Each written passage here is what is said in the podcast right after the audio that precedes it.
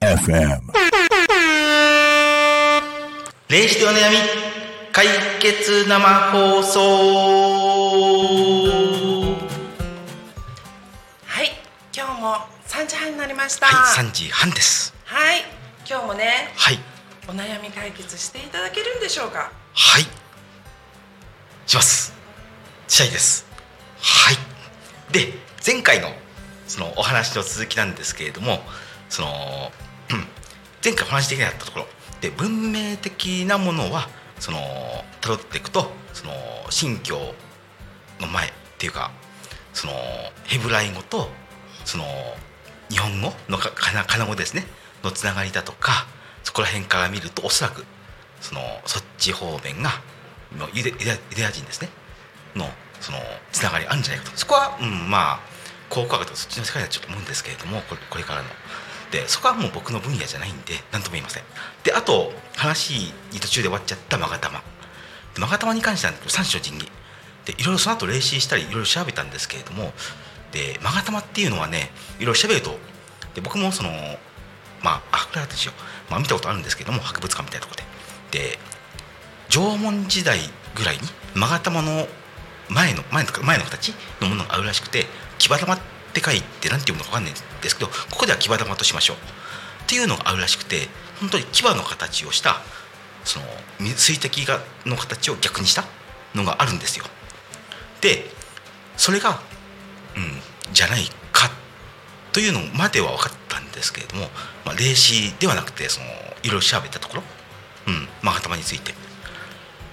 で霊視で見たねその中国とどう関わってるかっていうのを深追いして調べてみたんですね。で、うん、勾玉を追っかけてみると、うん中国となかなかつながってなくてでつながってるのはその勾玉ってものはその僕も見たことあるんですけど勾玉っていろんな形あるんですよ実は。そのこういうねそう C の形をしたものだとかそう動物の形をしたもの本当にいろんなのあるんですよ。その宇都宮行った時にね業者協力会行った時にでえっ、とどこかでねなんかおしお城っていうかまあ戦国時代の前かな？のお城の跡を復元したところがあってそこで見たんですね、いろんな展示であって。で見たんですけれども本当にいろんな形あるんですよ。でその後ちょっと、うん、前回撮影させてた収録した後に調べたんですけれどもそのインターネットでねすると本当にいろんな説があるんですよ。勾玉の説って。僕が言ったその小頭して小尻尾っていうんじゃなくてその丸いところが太陽でその細いところが月っていう説があったり動物からったらなんとかって形。で諸説あるらしいんですよ。だこれはねまあ諸説いろんな理由があるんだだろうけれどもさすがにまだそこまでは分からないし霊視だけでできるものでもないので分からないとしか言いません。でから確実なことは何も言えない、まあ、霊視だからまあ当然なんですけれどもただ見た限りではその古代日本がねその邪馬台国でしょうけれどもその三種の神器をその何らかの外交手段として使ったのではないかと、まあ、僕の推推測ですけれどもね。だからその中国が見えたのではないかなって古代中国ですね、と思います。としか言えない。わからない。でまあここから先は分からないんですけれどもでもう一つ側面ですね。で文明的なものだけど DNA 的なもの、まあその以前から日本人はいたわけでじゃあそそこの前にあるのがその巨石文明があった頃から日本人は当然そこに住んでいてでまあ歴史で小学校中学校の時にあったと思うんですけども大陸から韓国だと韓半島だとか朝鮮半島だとかあるいは日本海だとかその東南アジアから渡ってきていろんな民族が合わさって今の日本ができてきた。ああやばい。だったって言うじゃないですか。でそういったのも、うん、あると思うしでそれを追っていくとまあまあまだ見たいんですけれどもそれ以前やっぱり、うん、いろんなのがねネットで調べたりするとねで知ってるんだよ。黒マンタ黒又山。青森の方ね。で、中学生の時かな。ちょうどなんか特集であってヘリコプターからなんかソナソナっていうのなんていうの？探知機やったら空洞があってなんか石が積んであってその空洞があったっていう。でね九州の方に同じのがあるらしい。で僕が知ってる範囲では筑波山。そこに弁慶の七参りだとか蒲石だとかいろんな石があるんですよ。で他にもね見たことはないけどいろんな石があるっていうのは聞いててそのどっかいつかは行きたいなと思ってるのね。で調べてその後調べたんだけど日本全国に本当にあるんですよ。うん。巨石群が。沖縄の方にもね海底神殿みたいなのが。それもここぐらいの時かな？見たんですけれどもニュースでね。でそこからさらに遡んなきゃいけないんですけれども僕の場合ずっと遡って逆にこう上がってきてこう現在と見て見てるんですけれどもここをねそのうん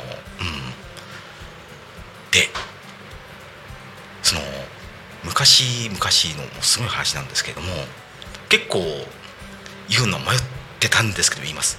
でその俗に言う古代文明って信じますって話なんですよ。ちょっと前にも言ったような気がするんですけども、でまあ結論から言うと「スター・ウォーズ」とかもうそういう世界になっちゃうんですけれどももうおとわのおとぎ話の世界にでもあったらしいんですよ。でそのねどっから切り口やろうか UFO って見たことあります？あはい。僕もあるんですよ。うこの先話すこととつながるんですけれども小学生3年生ぐらいの頃にバカでっかい UFO を見たんですよ。そのここから先にね体育館があってその運動場でサッカーしてたんですけども日が夕方ぐらいかな。でこのぐらいのねこのこんな山のような形こんな感じで鉄砲玉をギュッと潰したような形をその前にね小指ぐらいかな小さくした飛んでんの。多分せ成層圏だとか大気圏あたりでその尾を引いて落ちてを見たんですよ。でそのジャンボジェットがその飛んでたんですけれども1万メートルぐらいと思うんですけど同じ大きさだったんですよ。でもまあそれは心霊現象とかじゃなくて物質としてあったと思うのね。でそれ何かっていうとそのじゃあ言いましょう。はい。でインドなんですけれどもそのなんだっけ。あちょっと間違った。いろんなのがあるんですよ。マハーバーラだとかワイマーニカ・シャストラだとかよくわかんないようなそのああるんですよ。そういう。UFO の名前ですか？UFO じゃない UFO じゃない。その世界最古のその伝伝記っていうかその小説小説っていうかその叙述詩と言われるものです。今 UFO の話してたので。あそそこそこそことつながるんですけれども、うん。そこにそれが出てくるんですよ。ああはい。それがウィマーナーだとか、ウェマーナーっていうのでそれ見た時びっくりしたんですよ。UFO の名前ですかね。はい。それ特集した記事うん。をどっかで見て、うん。そのインドの出てくる伝説のね、うん。うん。それがその小学3年生の時見たのと同じなんですよ。ああそう本当。本当なんですか。そう本当本当。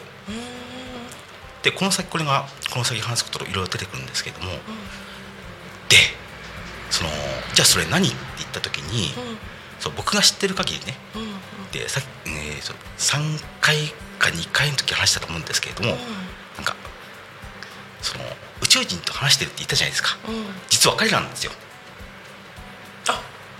ユマーナーの？そう。乗組員乗組んじゃない。えっ、ー、とね、まあ、王様だったりするんですけども王様？神王様。王様とか神官の人たちなんですけども、まあ実際には彼らの世界のこと何て言ってるかわからない。でもまあ要するに政治家ですね今の言葉で言うと。うん向こうの世界の。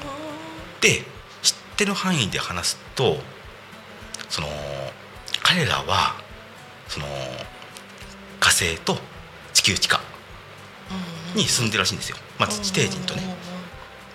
ではい。うん。でまあ地底人って日本人日本人というかその、うん、現代ではそう言うんですけれどもまあぶっちゃけ見たことはないですけどもそういうのは、はい、言いますけれどもで彼らとも話してる。でこれはつながっていって、まあ、ムーだとかアトランティスにその俗語で言うね。そういう文明が昔あったらしいんです。彼らが言うにはね1万年はい。ははい。あコメントが来たそうです。はい。はい。あじゃあちょっと待ちましょう。はい。はい来ました。ありがとうございます。YouTube で来てます。はい。はい。そのまま置いといてもらっていいですありがとうございます。読めますか？ああはいこんな感じです。はいはい。は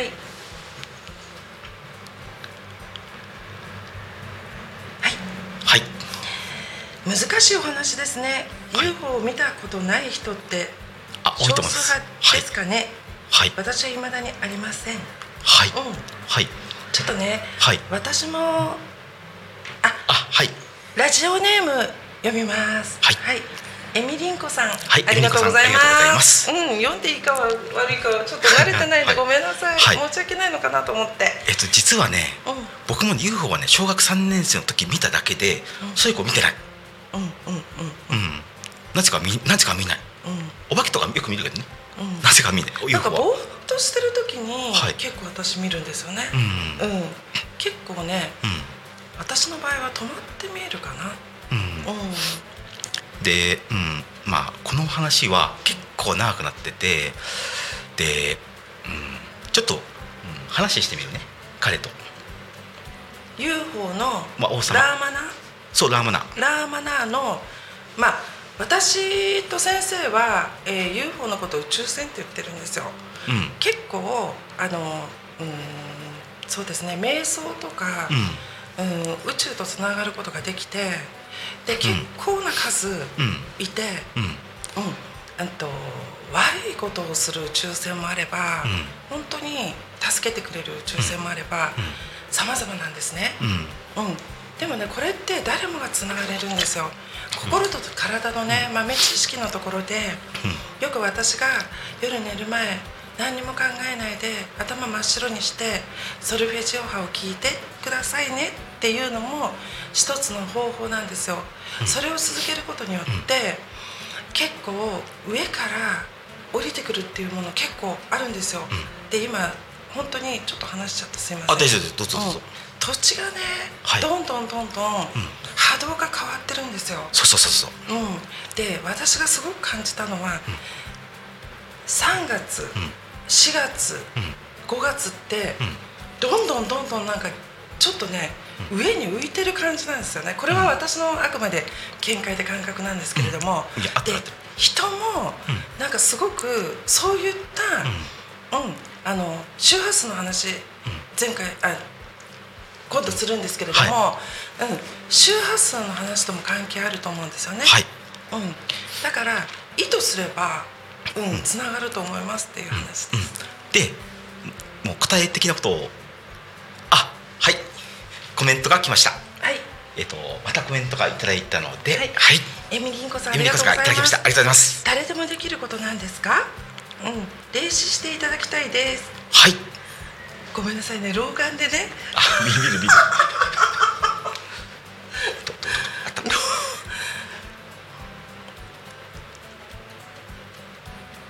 はい。はい。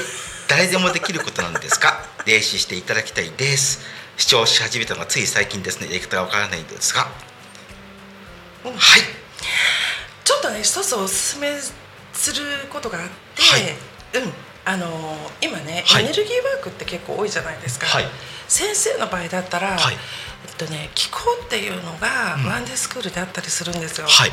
で私だったら霊気はい。霊気ね、はい。うん、それのエネルギーワークっていうのがあって、はい。で私なんかより先生の方がね、もうななもう数、うん、比べられないほどエネルギーワークすごい特化してるんですね。はいで最近やっぱり受ける方多いんですよ。はい。うん、もっとね本質のもの、うん、世の中のね、うん、自分の目を鍛えることができるんですよ。本当のものしか見えなくなってくるから、うん。えーとねそのちょっとそのまあ気候に限らないですけどそのエネルギーワーク的な話をしますとまず中国でいう気候ね。はい。で気候のそういったそう説明は省いちゃって中国で中華気候。で日本にもあって僕が知ってる限りだとね手当て。あと気候の木って気がつくとかあるでしょ？木木っていう概念。ね。はい。日本の昔からの。うん。そういったものというのがあるということ。でヨーロッパっていうとおそらくいつからあるかわからないけれどそのヒーリングだとかねそういうものもあってで最近の日本だとねその霊気ね霊気、うん、今日本よりも外国の方がやってるらしいけどね日本初なんだけど。全部みんな同じ。ああとヨガねインドのヨガ、うんまあ、大体みんな全部同じ。やり方が違うだけで。最終的にはイオンを操作してる脳を操作してる宇宙を操作してる気を操作してる。それだけ。みんな同じ。で僕はねし知った限り勉強した限り分かった限りで気候をドライとして全部使ってます。うん。だからねその、うん、自分で勉強して流派にこだわることなく勉強すればいいと思う。うん。先生の場合は霊術機構なので、うんうんぱ霊視しながら、うんそうそうそう。んプラス痛みを、うんあのーね探して、うん。それでうん。本人の、うん。うん希望する痛みと、うんうん。ねいろいろこう、うん。観察してね直して、皆さん結構そういえば耳のね、うん。聞こえないおじいさんがはい。ああの人ね。聞こえるようになってきたんですよ。あはいまあいろいろその鹿島の方のサロンでいろいろ成立しておりまして、まあ、結構ごご好評いただいております。そうですよね。はい、ただ僕だけでは無理なこともやっててで広江先生ねその知識がむっちゃくちゃすごいんですよ。でその解剖生理学だとかその脳の構造そういうのもう科学的に分かっちゃってるんでであと霊気もやってるんで。だからそういったのをまあ言ってみればアンテナっていうかレーダーですね。うん細かくあここここって言ってあ分かりました。ポンポンポンポンってやる感じ。ただね人間の力では限界があって、私は関節を外したらはめたりっていうのが得意なんですね。いやそれもある意味。うん。ただなんかもう痛みってもうこれ以上できないっていうところまで治すことができないっていう限界を感じた時に、はい。先生がいや僕も人間ですよ。すんなりやったんですよね。いやいやいやいやだから一度ね皆さんね、はい。はい。はいなんか受けていただくと、はい。はい。うんびっくりすると思います、分かっていただける方はね、はい。うんぜひ、うん。来いやてください。何気に謙遜してますけどいや関節技すごいっすよこの人。ああ私ねと得意ははい。膝とはい。肘と、はい。だよくね手がしびれるっていう方、はい首だよって言うじゃないですか、はい僕も思ってました。違うんですよ。肘なんですよ。肘みんなずれてんですよ結構。はい。で霊視してたことなんで今だから言いますけどコンマ何ミリ単位知ってますよあなた。で結構手ってやっぱうね使はい。うので、はい。そこでね、うん。なんかあの多少本当ずれるんですよ本当に、ミクロの世界だと思うんですけどそれうんをうん。調整する、でもうんそれの前にやっぱ先生の気候でね気にガッて血液流して、リンパ流すと、うん。うんすごいですようん。ね、僕の気候って絶対まあ今、うん、ぶっちゃけポルターガイス現象を使ってやろうとしたんですけど無理でした。あまだ努力中です。でお話戻しましょう。はいあ戻しましょう。ですね。はいはい。うんでラ戻しまーマナーっていうのはもう一度おさらいです、あじゃあ全部トータルで話しますけれどもそうですね。それだけじゃないんですよ。うん。でラーマナーは本国があって火星です。で今はもう廃墟しかないんですけど地表には。でこれはねその偉大文明っていうのがあったらしくて彼らが言うにはねその時の戦争の痕跡らしくて運億年前らしいです。でその後も地下にすすでに住んでてで、うん、なんかいろいろあったみたい地球に住んでた文明それがそのなんだっけ魂族って言うんですけれどもその彼らの言葉で言うとレートル族レートル族。その霊っていうのが魂でトが守護霊とルールーが王様。でこれ日本語に訳すと逆から読んでもそっちから読んでもこっちも読んでもあごめんなさい。読めるんですけど王様が守護する魂の民。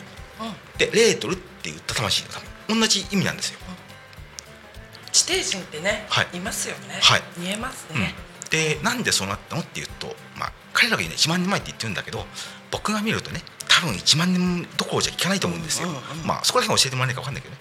うんうん、で一つは文明で、まあ、結論的に言っちゃうとまあまあえっ、とラーマナーの、まあ、謀反を起こした人がいて226みたいにで乗っ取られたと。